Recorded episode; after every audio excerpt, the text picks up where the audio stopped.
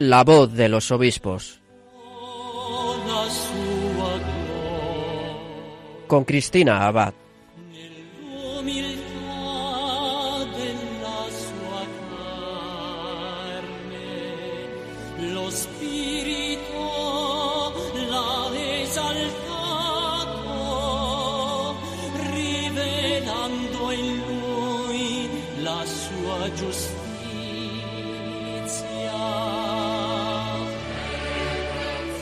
Buenas noches a todos, queridos oyentes de Radio María. Un cariñoso saludo de quien les habla, Cristina Abad, y quien les da la bienvenida a este nuevo programa de La Voz de los Obispos. Una noche en la que seguimos acercándonos a nuestros pastores, conociendo un poquito mejor sus vidas, participando de sus testimonios, también pues sabiendo de sus noticias, haciéndonos partícipes de cuánto está aconteciendo en sus diócesis. Y bueno, en esta fiesta de Santa Teresa de Jesús, ya les avanzo que vamos a tener con nosotros al presidente de la Comisión Episcopal de Vida Consagrada en la Conferencia Episcopal Española, Monseñor Jesús Catalá Ibáñez, que es el obispo de Málaga.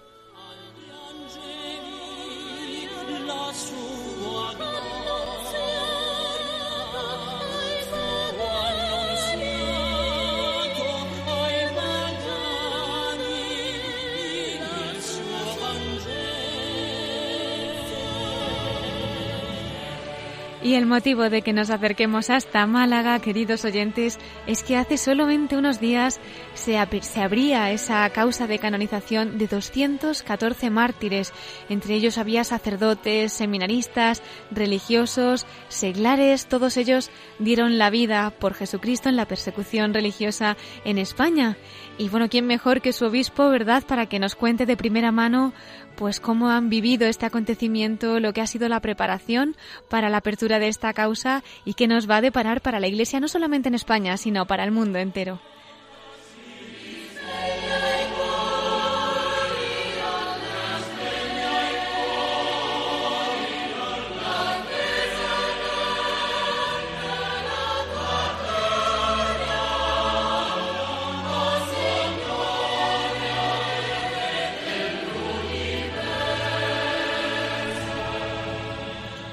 Bueno, pues antes de nada vamos a poner en manos de la Virgen nuestra emisión de hoy, que ella lleve a través de las ondas de Radio María su mensaje y puedan calar en muchas almas pues todo aquello que nuestros prelados nos quieran contar. Lo ponemos bajo su manto, pedimos también la intercesión de Santa Teresa de Jesús en esta noche en la que celebramos su fiesta y comenzamos la voz de los obispos.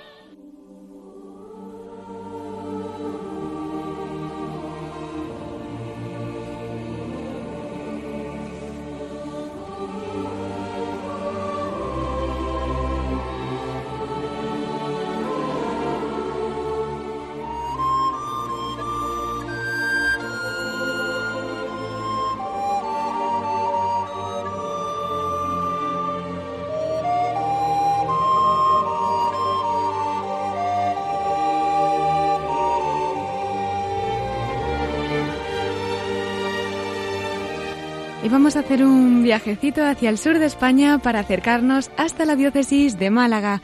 Allí nos espera su obispo, Monseñor Jesús Catalá, para hablarnos, entre otras cosas, de la apertura de esa causa de canonización de los mártires que se ha presentado hace unos días. El sábado 7 de octubre a las 11 en la Catedral de Málaga tenían ese acto especial de apertura en el que asistieron más de 600 familiares de los mártires propuestos. Enseguida, Monseñor Jesús Catalá nos contará los detalles de este proceso que están viviendo, pero antes vamos a acercarnos un poquito a su persona. Les comento que él nace en Villamarchante, en Valencia, el 22 de diciembre de 1949. Cursó los estudios de bachiller y los estudios eclesiásticos en el Seminario Diocesano de Valencia. Fue ordenado diácono en 1973, ministerio que ejerció durante los tres años en los que completó su formación teológica con la diplomatura en la Universidad Pontificia de Salamanca y la licenciatura por la Facultad de Teología de San Vicente Ferrer de Valencia.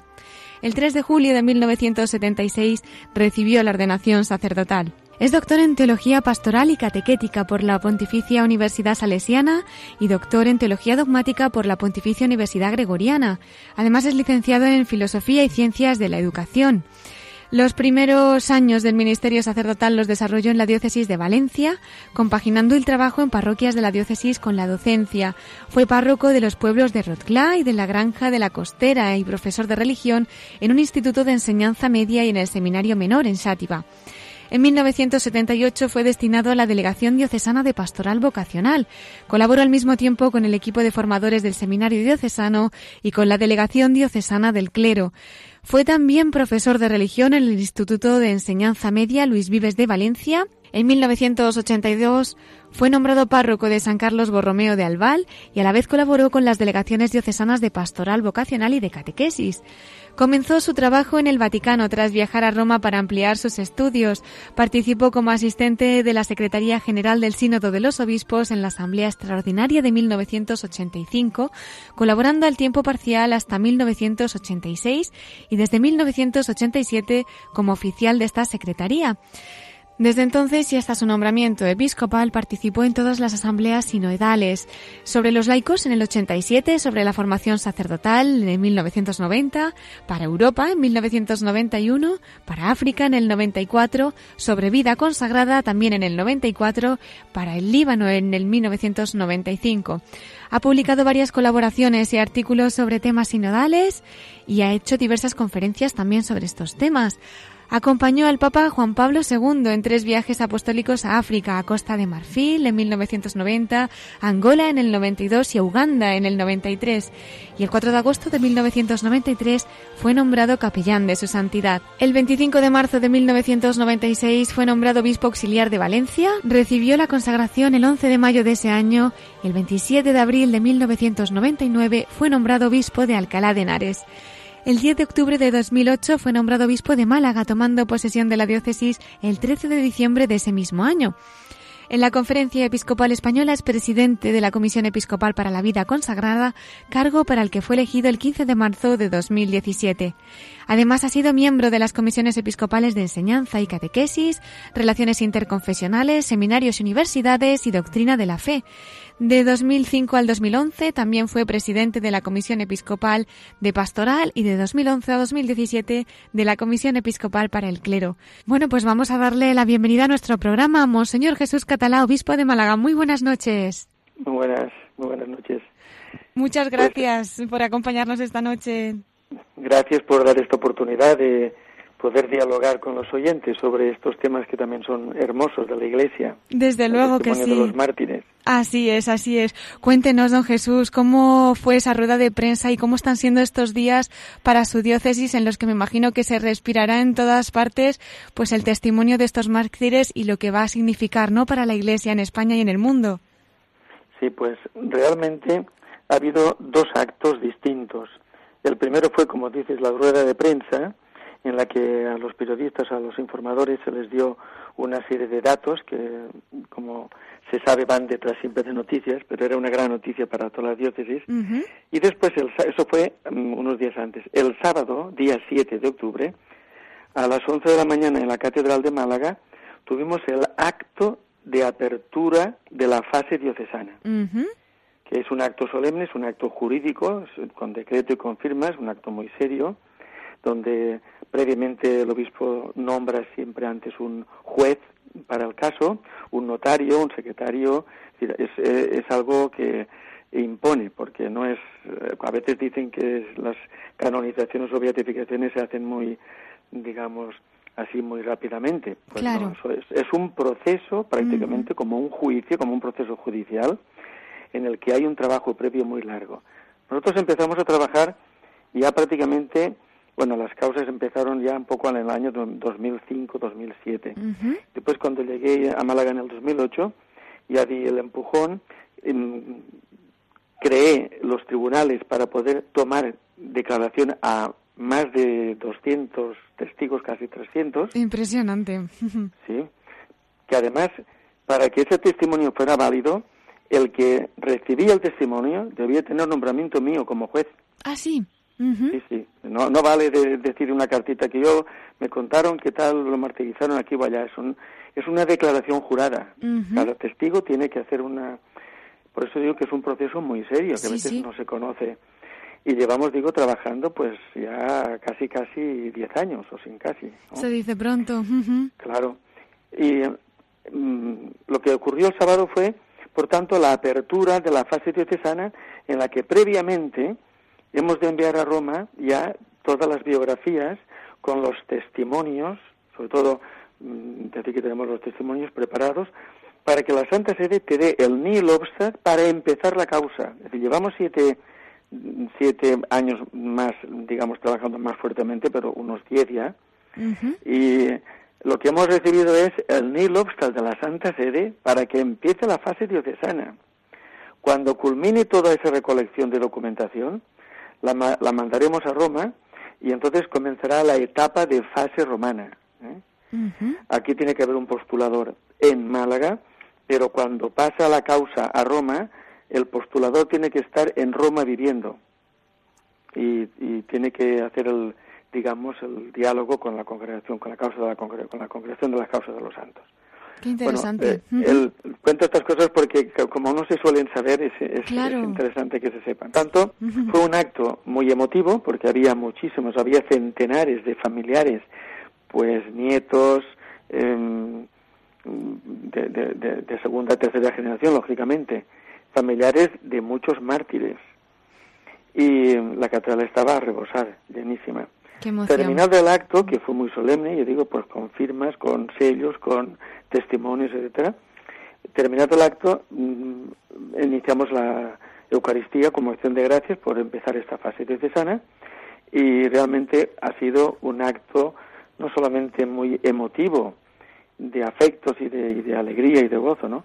sino un acto también eclesial, porque es bueno que la gente sepa que ha habido unos testigos de la fe, como nos animaba el Papa Juan Pablo II, a que recordáramos y hiciéramos memoria de los testigos de la fe, lleguen a ser beatificados o no.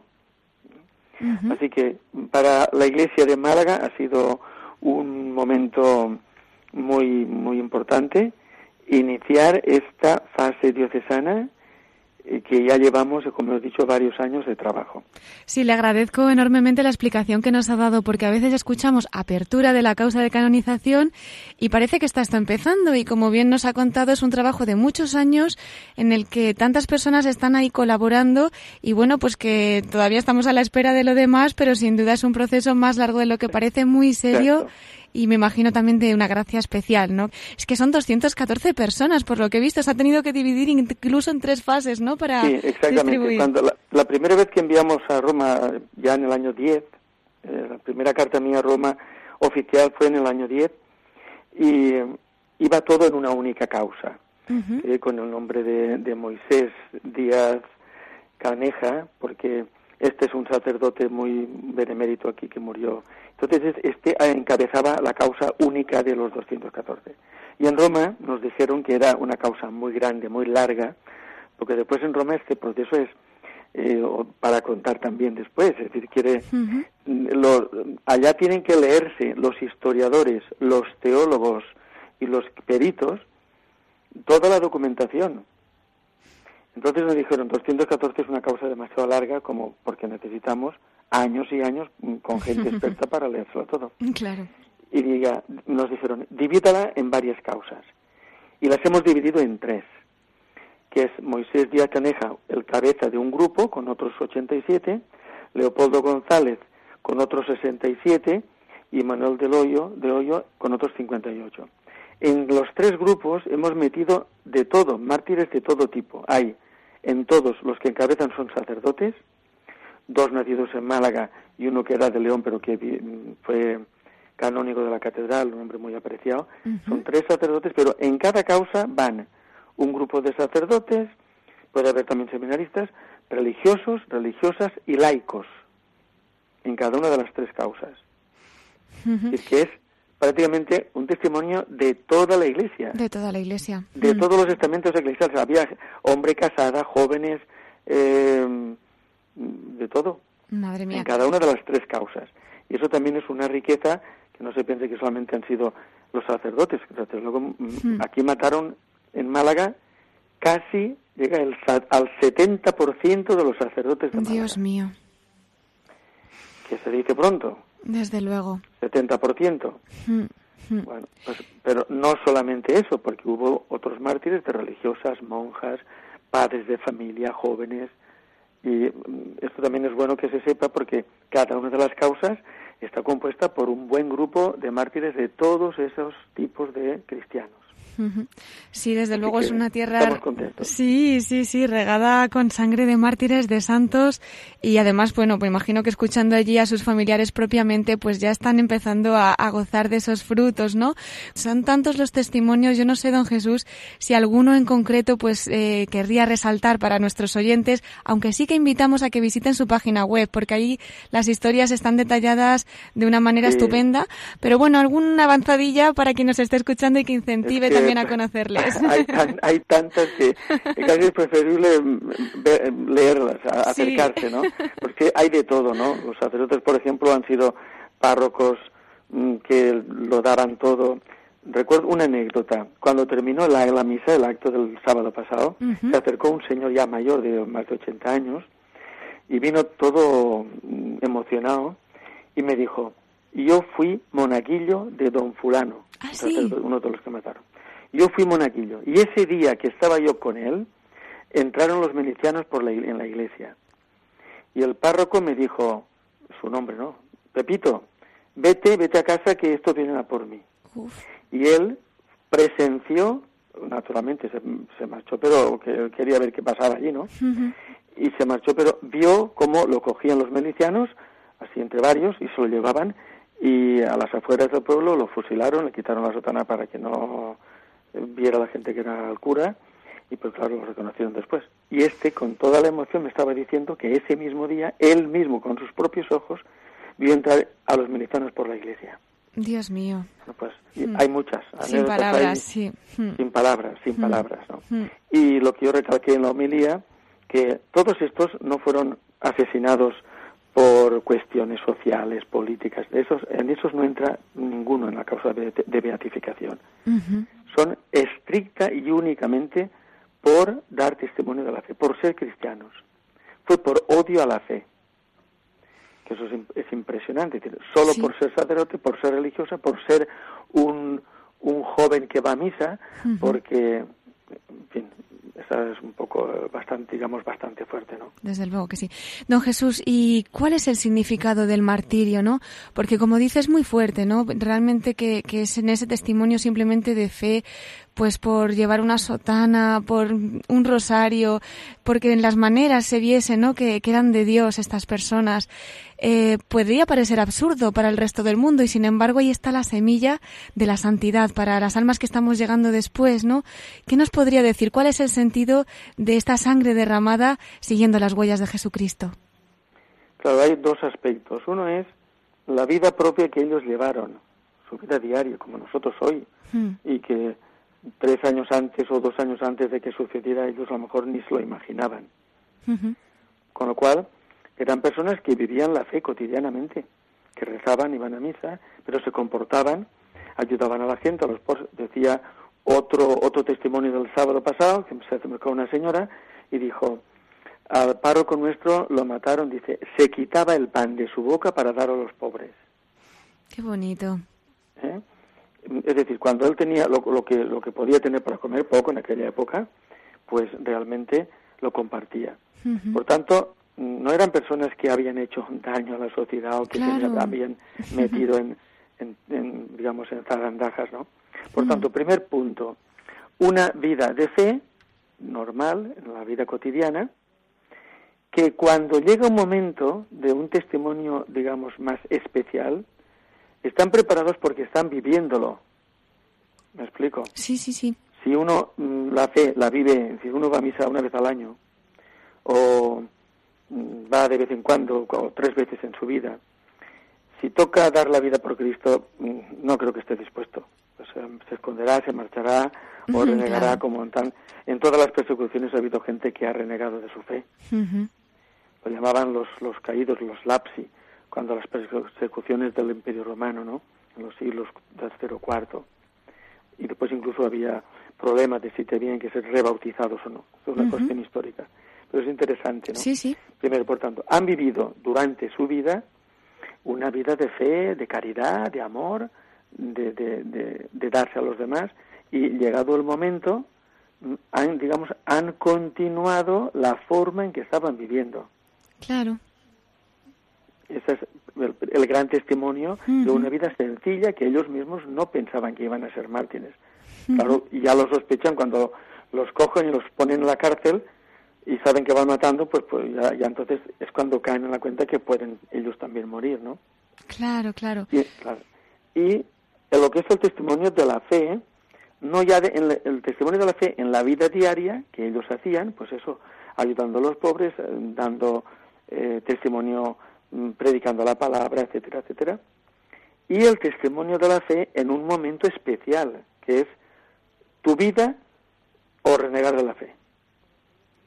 Por tanto, ese testimonio, digamos, de cada día se hace más patente y más fuerte, especial, en un momento en que ya depende tu vida.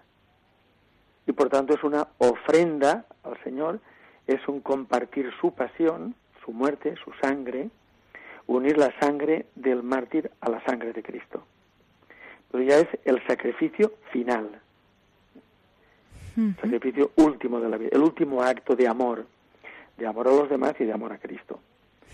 Pero insisto en que es todo un proceso vital que no es solamente el último momento o el último minuto y ya está.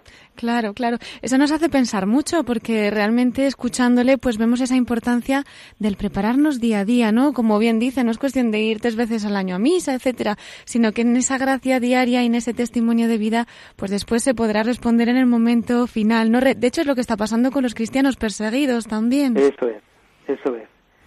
si, uno, si uno lo vive diariamente, eh, digamos que es culmina su proceso como un acto de amor, como la madre que se entrega a sus hijos y da la vida por sus hijos diariamente, ¿eh? alimentándolos y quitándose, como decía con el cura, el pan de su boca, hmm. y al final es capaz de entregar su vida para salvar al hijo, ¿no? Pero eso es todo un proceso de amor y de, y de fe y de testimonio. Eso es importante que, lo remarquen. Es verdad. Eh, don Jesús, usted en cierto sentido eh, es un privilegiado, ¿no? Porque ha podido conocer tan de cerca testimonios de mártires y también viendo antes su biografía, pues habíamos leído, ¿no? Que estuvo también en varias asambleas sinodales, pero entre ellas la de Europa de 1991. Eh, quizá pues tan de cerca en esa caída del muro de Berlín, tantos testimonios de sacerdotes o de obispos, pues quizá también pudo conocer de cerca esas historias que sufrieron de persecución y bueno, no sé si querría también compartir algo con nosotros en relación a esto que estamos hablando, ¿no? Sí, por supuesto. El Papa Juan Pablo II dijo que el siglo XX había sido el siglo con más persecución que en los siglos anteriores.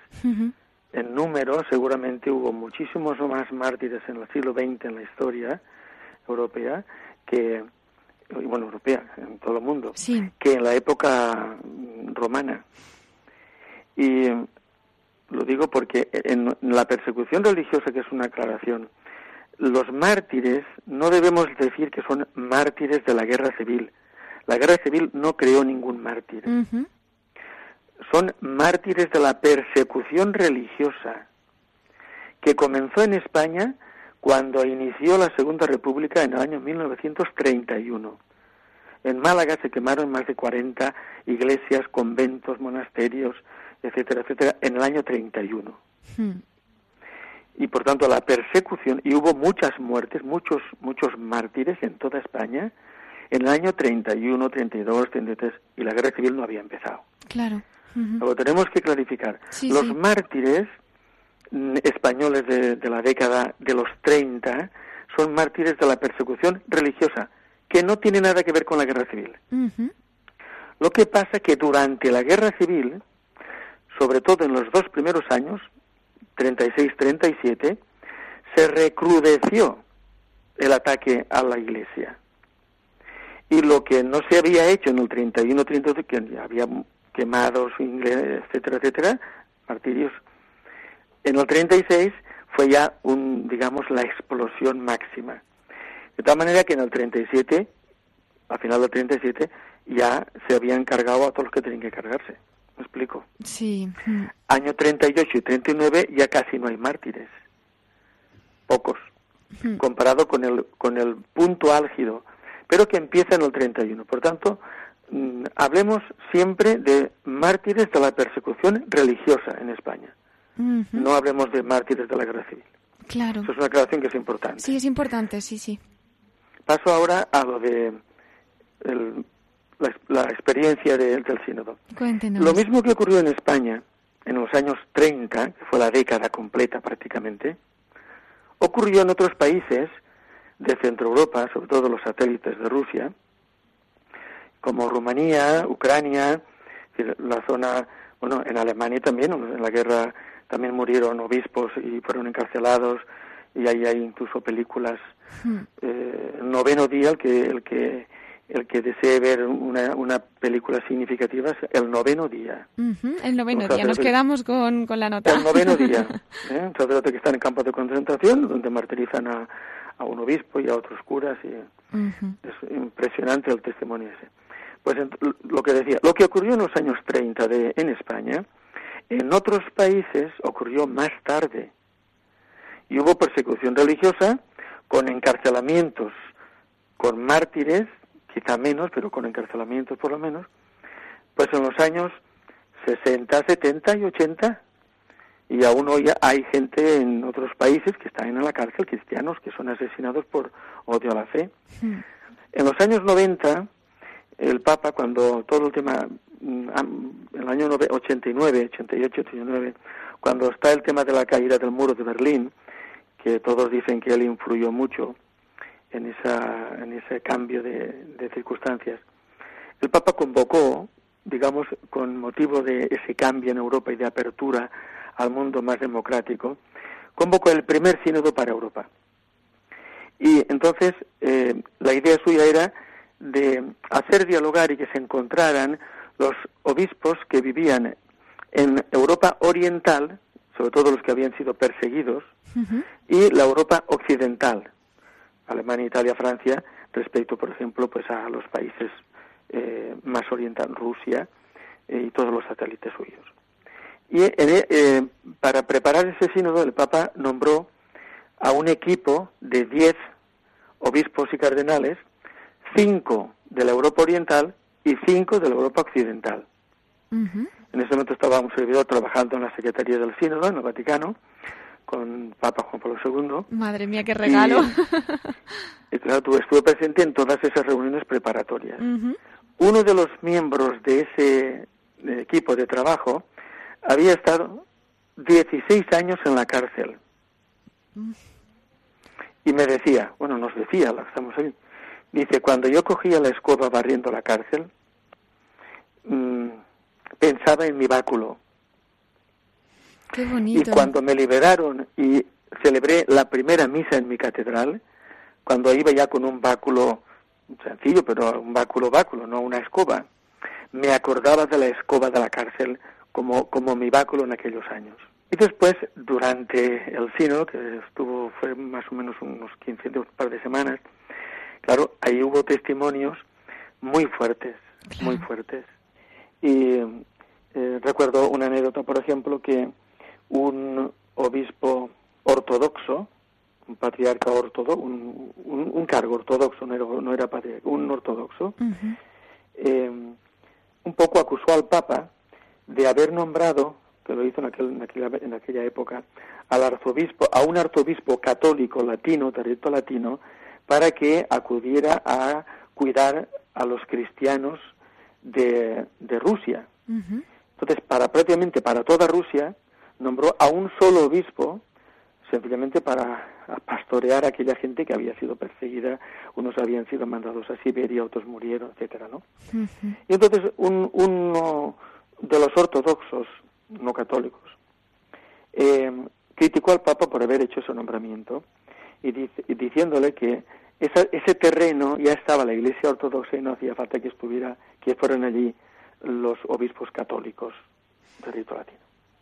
Entonces, un, un, arzobispo rumano em, se levantó, creo que era rumano, eh, se levantó y le dijo, claro que no habíamos obispos y curas en este tiempo de persecución mm, y estabais solamente vosotros, porque nosotros o nos mataban o estábamos en la cárcel. Vaya. Mientras que a vosotros os dejaron libertad y os dieron nuestras iglesias. Y ahora no queréis compartirlas, ni devolverlas. Eran testimonios muy fuertes. Mm. Este había estado en la cárcel varios años. Bueno, estoy contando así las cosas más más grandes, más gordas, digamos. Sí, sí, no, le agradecemos mucho porque la verdad que aquí es que, bueno, como dice alguna película, algún testimonio pues de gente que pueda estar más de cerca, pero en general no no nos llegan, ¿no? Y, y realmente yo creo que puede hacer mucho bien a las almas ver pues ese papel que, que ha tenido la Iglesia en esos años especiales y esa purificación, esa prueba que, que ahora quizás pues nosotros estamos también respirando los frutos de ese sufrimiento y ese sacrificio de la vida entregada de, de estos sacerdotes de estos obispos y estas almas. Me imagino que también sería el caso de, laicos, como pasó en España, ¿no? Claro. Entonces, es, es, es hermoso lo que estamos diciendo para que no pensemos, porque antes de la persecución eh, en España, pues se podía pensar que eso de los mártires era de la época romana. Claro. Pero mártires ha habido siempre y los está viendo. La época romana, la época musulmana, los musulmanes asesinaron a muchos cristianos la época musulmana y la época posterior. Y hoy mismo, hoy en día, en este momento, hay laicos, sacerdotes, obispos encarcelados por regímenes políticos contrarios a la fe. Hmm. Hoy. Hmm. Que probablemente serán mártires y los, les beatificarán. Pero que pensemos que el tema del martirio no es una cosa de la antigüedad pasada. El martirio el martirio cruento final es, el, como decíamos antes, el camino final de la, del testimonio de cada día. Hmm. Pero en, en, en, el planeta siempre hay regímenes o gobiernos o grupos que no quieren saber nada de Cristo ni de la Iglesia ni de, ni, de nada que se parezca. Hmm. Y por tanto, como son voces que molestan, ¿cuántos sacerdotes y obispos y gente ha sido asesinada en Latinoamérica en estos últimos años. Es verdad. Eso nos estamos enterando porque la prensa lo dice. Hmm. Gente que las que las, las mafias en Europa y las las guerrillas en, en Latinoamérica han hecho un reguero de sangre hmm.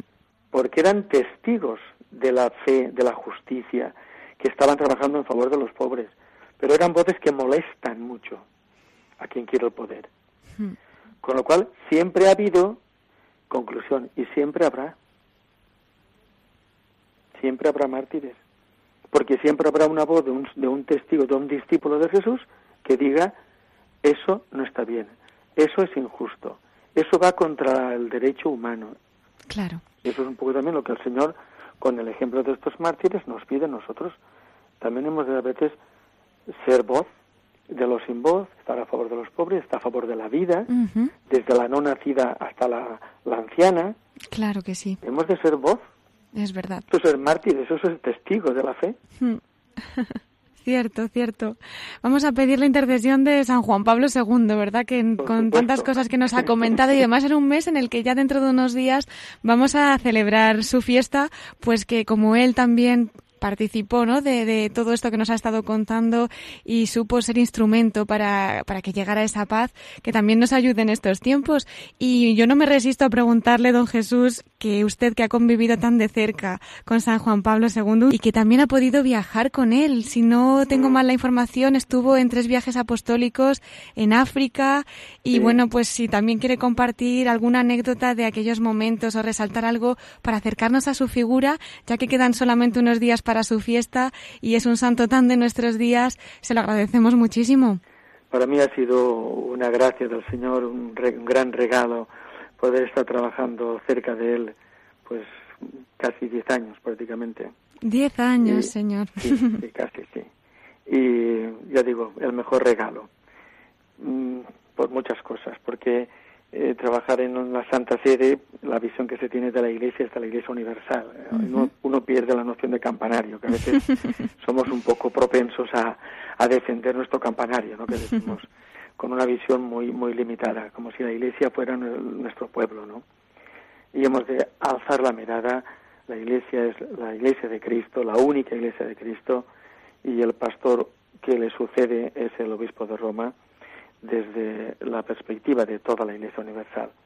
Con lo cual, eso sí es una experiencia preciosa. Y después, pues su personalidad, su espiritualidad, su, su, su gran fuerza, tiene una fuerza arrolladora, ¿no? Eh, vamos, yo disfruté estando con él eh, de muchas maneras, a nivel de teología, a nivel de planteamiento, es un hombre que planteaba muy bien los, los problemas, problemas sobre todo, los problemas humanos, los problemas del hombre, ¿eh? como decía, el hombre es el camino de la iglesia, ¿no? que hay que estar al lado del hombre en, su, en sus circunstancias concretas para ayudarle y para que llegue la luz del Evangelio. Es la gran preocupación de la, la Él habló de la nueva evangelización, la necesidad de predicar y de anunciar esa buena nueva a todo el mundo, a los que no la conocen y a los que la han oído pero que no hacen caso, ¿no? Claro. Eso por una parte. Y después, el pontificado suyo fue tan largo, 27 años, con lo cual eh, tenemos, es un arsenal, sus, sus documentos, su magisterio, encíclicas, exhortaciones apostólicas, cartas, mensajes, etcétera. Es un arsenal precioso.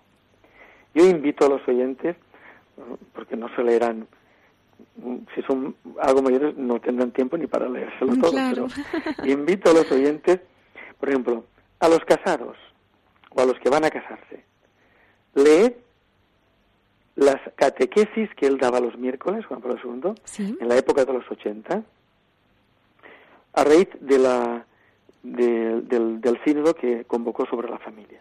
Una catequesis sobre el ser humano, sobre la familia, sobre el cuerpo, sobre preciosas. Y después hay toda una serie de exhortaciones apostólicas que él eh, publicó después de cada sínodo, de la familia ya lo he dicho, después del sínodo de la vida consagrada hay un documento precioso para los consagrados que se llama Vita Consacrata. Los consagrados ese, ese tienen que vamos, leerla y sabérsela de memoria. Es un documento preciosísimo. Cuando se hizo sino para laicos, aquí vamos distribuyendo a todos, ¿eh? para laicos, laicos, no ni, ni, ni religiosas, ni monjes, ni laicos. El, el sínodo sobre los laicos terminó y publicó él la famosa exhortación Christi Fideles Laici, ¿eh? los fieles cristianos laicos, que ahí es otro arsenal de meditación y de orientación de por dónde ha de ir el trabajo y el testimonio de los laicos en la Iglesia. quiero decir, eh, hay un magisterio precioso que yo creo que se ha quedado un poco en el olvido, ¿no? Claro, hay que recuperarlo. vivimos de la inmediatez, ¿no? Hasta ahora Papa Francisco, lógicamente, y seguimos al Papa Francisco, pero no podemos olvidar un, un magisterio y un arsenal, una, es una fuente, igual que leemos a los santos padres, ¿eh? la patrística de los siglos 2, 3, 4 hasta el 7 sobre todo, esa gran época de, patrística que es una maravilla, ¿no? Sí. Pues mm, también yo invito a leer a Juan Pablo II, a conocerlo en directo con, en sus escritos. Cada uno que empiece a leer algo respecto a, su situación personal. Si es laico, que se lea que es laici. Si es, ¿eh? Mm, es una y después, el respecto también a otras, eh, digamos, otras realidades, como fue Europa, como fue Holanda, como fue África, el Papa convocó varios sínodos continentales. En Europa convocó uno, pues otro, que cada vez hubo mm, una reflexión de los obispos de África para preparar el, el, sínodo africano, y por esa razón fuimos, fuimos con él en distintas ocasiones, tres viajes a tres países distintos, porque las lenguas oficiales eran el francés, el inglés y el portugués. Entonces la visita fue a un país de cada una de esas lenguas. Por tanto, fueron varios años de preparación. Hmm. Después la celebración y después sacó él la exhortación apostólica eh, sobre África. Lo mismo ocurrió sobre América, y después hubo otro sínodo, un segundo sínodo, en los años 90 final, sobre Europa, cuando ya había pasado todo el tema de, de la caída del muro, de la apertura de los países excomunistas y tal, otra reflexión sobre las realidades de, cada continente. Es decir, mm, para mí, eh, haberle, haber estado con él trabajando ha sido, como yo decía a veces, eh, mi mejor universidad. no me extraña. es verdad. La verdad que todo un don. Hmm. Muchísima teología, muchísima eclesiología, una, una experiencia de Iglesia Universal preciosa. Ahí puede conocer a gente que ya está beatificada gracias a, esos sínodos. Pues, por ejemplo, la Madre Teresa de Calcuta venía eh, casi, casi a todos y un servidor la acompañaba a su sitio y porque a veces se despistaba y no sabía dónde, ¿Ah, dónde era su sitio. ¡Qué graciosa! sí, hay, hay varios fundadores y varios eh, personajes muy simpáticos de los años, pues eso, entre los 80 al 2000, que ahora ya fallecieron y algunos ya son, ya son, ya son beatos o santos, ¿no? Aparte de Juan Pablo II, San Juan Pablo II, que realmente fue un, un don, una gracia del Espíritu Santo para la Iglesia de esa de esta época. Como le dijo cuando el día cuando le eligieron, parece ser que el cardenal Winczynski, polaco, le dijo al Papa, tú acompañarás a la Iglesia hasta el tercer milenio. Ah, sí. Se cumplió. El Papa fue el Papa que, que acompañó a la Iglesia para atravesar el umbral del tercer milenio. Sí. También, en esta semana pasada, celebramos al Papa Juan XXIII. Es verdad. Que, también ha sido otro Papa, otro regalo de la Iglesia en los años 60 y que nada menos que fue la gran revolución del Concilio Vaticano II. Así Es. Así que demos gracias a Dios por todos estos grandes santos y papas que el, el, Espíritu ha ido regalando y está regalando a la Iglesia. Eso es un regalo. Es verdad. Y es un gran motivo para dar gracias a Dios por nuestra parte. Así es. Pues nada, San Juan 23, San Juan Pablo II y hoy, domingo 15 de octubre, pues quizás también podamos tener alguna palabrita para nuestra gran santa. Además, usted como presidente, ¿verdad?, de la Comisión Episcopal para la Vida Consagrada, seguro que nos puede dar un mensaje especial tanto para pues las órdenes carmelitas, los carmelos, todos los que vivimos de esa espiritualidad tan grande que nos ha dejado nuestra copatrona de España y doctora de la Iglesia, Santa Teresa de Jesús. Cierto, hombre, otro grandísimo regalo a la Iglesia en siglos anteriores, pero una preciosidad, lo mismo. Mm. Hay que, hay que ir a las fuentes, hay que leer a Santa Teresa en directo, hay que leerla. bueno, tiene muchos escritos, ¿no? Pero hay unos cuando el libro de la vida, eso hay que leerlo, ¿no? En fin, animar a acercarnos a los grandes santos. Sí en, en directo, en lo que ellos nos han dejado por escrito, primero. Y en segundo lugar, aprender de ellos, aprender a vivir, porque ellos son modelos de fe, aprender a vivir en el hoy, en el, en el hoy de cada día, de cada uno, pues como ellos vivieron en su época, en su momento. Y ellos vivieron en fidelidad. Y no es que les fue fácil la vida, porque prácticamente todos los santos han pasado por por dificultades muy grandes, por penurias, por, por manipulaciones, por, por insultos, por, por muchas cosas, ¿no? Cierto. Por desprecios. Eh, Santa Teresa no lo tuvo fácil. Las fundaciones no es una cosa así muy alegre y muy bonita. Está mm. llena de, de, dificultades y de problemas, ¿no? Y en tercer lugar, que pidamos intercesión, que ahora ellos sí que han llegado, ya están, ya la Iglesia les ha dicho que están en la presencia del Señor, por tanto, ya son nuestros amigos y nuestros intercesores. Qué bonito, es verdad. Tenemos ya muchos amigos en el cielo, don Jesús. Muchos amigos, amigos de Dios y amigos nuestros. Es verdad. Y por tanto son amigos e intercesores. Así es. Hmm. Eh, no solamente recordarla eh, o, mirar cómo hizo o imitar lo que se puede imitar, sino también eso, pedir su intercesión y pedir su ayuda y su, apoyo, ¿no? Y a, a las personas de especial consagración, a mí me gusta siempre decirles que lo importante es que vivan el carisma al que han sido llamadas o llamados. Cada carisma, cada, cada congregación o cada fundador tiene un carisma en la iglesia que el Espíritu regala. Los que le siguen, lo que se les pide, lo que la iglesia les pide es que sean fieles al carisma recibido, no a inventarse cosas que, que no tiene nada que ver. Claro. Si yo, yo soy carmelita, o soy franciscana, o franciscano, o soy, en fin, de la familia cualquiera que sea, ¿no? si, si el Señor me llama a vivir en ese carisma y en ese camino, pues me tendré que esforzar o incluso gozar de vivir el carisma al que he sido llamado para vivir. no, no, no, querer estar en un sitio y, y querer hacer, hacer otra cosa. ¿Me explico? Claro que sí. Pues eso es un poco lo, lo que animaría a todas las personas de especial consagración. Vivid el carisma que tenéis, que os ha regalado el Señor, lo que tenéis, os ha regalado el Señor, pues lo tenéis, pero con gozo, con alegría y con fidelidad, con mucha fidelidad. Pues nos hacemos eco de esas palabras y vamos a pedir también a nuestros oyentes una oración especial en el día de hoy, Santa Teresa de Jesús, pues especialmente por estas almas consagradas que son un regalo para toda nuestra Iglesia, ¿verdad? Cierto, cierto. La vida consagrada es un regalo para todos, no solamente para quien recibe el carisma. cierto es. Así que agradeciéndoles también. Yo agradezco a los, siempre a los, a las personas consagradas su respuesta positiva al Señor. Porque yo estoy cometido que hoy el Señor está llamando a jóvenes y los jóvenes no quieren escuchar esa llamada. Con lo cual, los que estáis, los que habéis aceptado la llamada del Señor y os habéis consagrado a Él a través de los votos y a través de la consagración especial, también daros las gracias por ese sí al Señor, por esa respuesta positiva.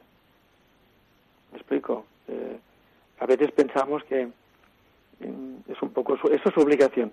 Bueno pero también hemos de agradecer que acepten la responsabilidad de estar ahí en el día a día cumpliendo su misión. Es verdad. Por tanto yo quiero agradecer desde estas ondas a todas las personas de especial consagración vuestro sí al Señor. Y pido por vosotros mm, para que os mantenga el Señor en, en el gozo, en la alegría de esa entrega y también en la fidelidad.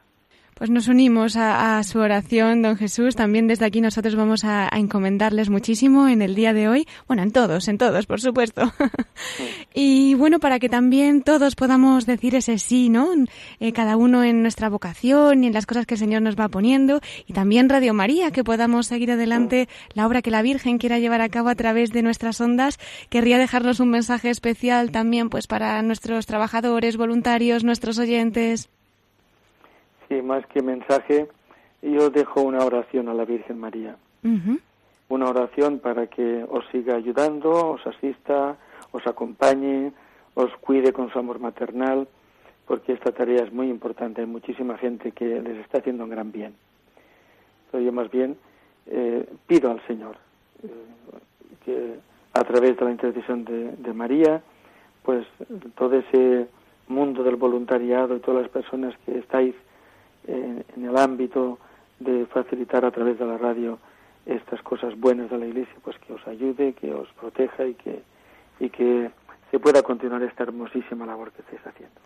Muchísimas gracias, don Jesús, por esa oración que le agradecemos enormemente y sobre todo pues que nos encomiende, ¿no? Que, que la verdad que se necesita. Don Jesús, qué rápido se nos ha ido el tiempo. Acabo de mirar el reloj y ya prácticamente tenemos que ir terminando. La verdad que con tantas cosas interesantes todavía vuela más deprisa, ¿verdad? El, tiempo en la radio. Pero lo que sí quería, Monseñor, es invitarle a que también participara en nuestra sección de la voz de los obispos desde el corazón de María. Es una sección especial en la que nuestros prelados pues comparten testimonios, anécdotas, alguna vivencia especial que hayan tenido en el corazón de nuestra madre. Así que si hay algo que quiera también usted dar a conocer a nuestros oyentes y compartirlo con nosotros, somos todo oídos. Bueno, pues hablar de la Virgen siempre es un, un gozo, porque a mí me ha gustado siempre la idea de que la Virgen, la devoción a la Virgen no es una devoción, mm, digamos, que se puede tener o no se puede tener, como se puede tener hacia un santo o hacia cualquier otra cosa. La devoción a la Virgen es algo esencial a la fe cristiana. Y todo nace porque Dios Padre ha querido que sea la madre de su Hijo. Eso ha cambiado radicalmente el mundo. Y yo me siento agradecido como fiel cristiano de tener eh, como, como regalo a la madre de Jesús como madre mía. Así lo viví desde mi familia, desde pequeñísimo, desde mi uso de razón que yo recuerde. En mi casa se rezaba el rosario por las noches habitualmente pues también se rezaba en la iglesia y a veces en los dos sitios pero la, el rezo del rosario y la presencia de María en la vida de fe mía propia ha sido siempre y muy muy fuerte, como también debe ser en la vida de todo cristiano, lógicamente. Mm, yo creo que mm, sí que es bueno que nos animemos mutuamente a promover y a profundizar el amor a María. Eh, la madre siempre es un poco la que está más cerca, ¿no? Cuando hay dos padres que, cuando el niño quiere sacar provecho, va papá y le dice que no, pues va mamá y lo consigue. humanamente hablando es esa experiencia que tenemos, ¿no? Y aquí pasa un poco parecido. Eh, el, mismo Jesús, pues sabe que la madre intercede y que en las bodas de Caná, pues la madre dijo, hace lo que os diga. Y así fue, ¿no?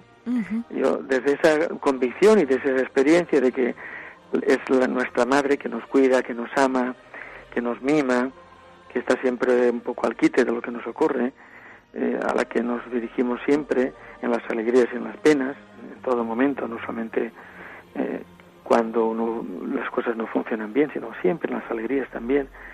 Yo creo que eso de promover y de, y de vivir la devoción a la Virgen, el corazón de María, es un, corazón de madre, un corazón tierno, un corazón delicado, al que podemos acudir en cualquier circunstancia. el rezo del rosario es una manera preciosa, excelente, porque es meditar precisamente los misterios de la vida del Señor y, de, la Virgen, es el misterio pascual, lo que, lo que meditamos, pero también la devoción ante una imagen, ante un titular, la visita a una ermita de la Virgen, eh, el hacer otros ejercicios de piedad, mm, que, que hay tantos en, en la liturgia nuestra y en la devoción popular yo animaría a que todos, de una manera o de otra, el contacto con la madre no lo dejemos. Que sea un contacto diario, diario. A nuestra madre diariamente, sobre todo si se convive, está, ¿no? Y si no, se la llama. Pues el contacto con la madre, con la Virgen, eh, contactar de corazón a corazón es muy importante, porque nos, nos alivia, nos conforta, nos, nos da el gozo interior que tantas veces necesitamos. Así que también le pido a ella y a su corazón inmaculado que bendiga a todos los oyentes de Radio María, que les bendiga, que derrame su cariño maternal sobre cada uno de ellos y que vosotros os sintáis realmente amados de la Virgen. Muchísimas gracias, don Jesús. Dios le pague esa bendición tan especial y bueno, pues nos hacemos eco de sus palabras para que podamos también amar cada día más a María y encadenarnos más, que no nos suelte, como bien nos ha dicho. Así sea, así sea. Gracias por todo, don Jesús. Cristina, a ti. Monseñor Jesús Catalá, obispo de Málaga y hasta siempre.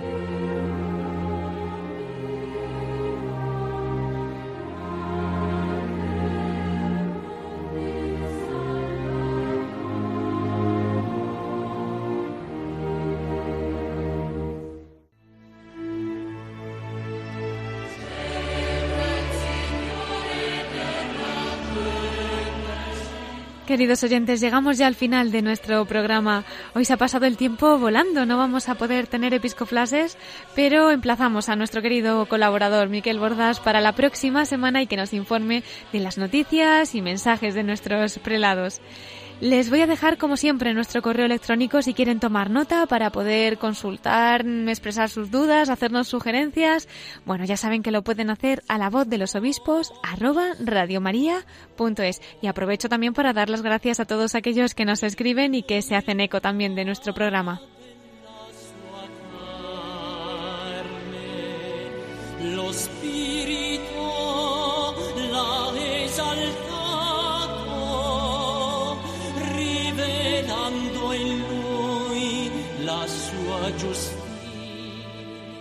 Le enviamos nuevamente nuestro agradecimiento al obispo de Málaga, Monseñor Jesús Catalá Ibáñez, que ha estado esta noche con nosotros compartiendo la alegría de esa apertura de la causa de canonización de 214 mártires en su diócesis. Él nos ha hablado pues de lo que ha supuesto este proceso, nos ha hablado también de los cristianos perseguidos comentando las experiencias que ha podido escuchar y compartir a lo largo de, su vida. También ha comentado ¿no? ese periodo que estuvo junto a San Juan Pablo II trabajando tan de cerca, viajando con él. Nos ha enviado un mensaje también sobre Santa Teresa de Jesús, especialmente para, para las vocaciones consagradas. En fin, si alguno no ha podido escuchar su entrevista, pues ya sabe que están todos nuestros programas colgados en el podcast de Radio María, que tan solo tiene que meterse en la página web y acceder. Y allí puede escucharlo, descargarlo o lo que le haga falta. Y bueno, pues un agradecimiento, como no, a todos ustedes que cada noche nos acompañan desde sus casas, desde los hospitales, desde las prisiones, en el coche. A todos muchísimas gracias y si Dios quiere ya nos vemos en siete días. Les dejamos ahora con el informativo de Radio María y hasta el domingo que viene a las nueve de la noche en La Voz de los Obispos.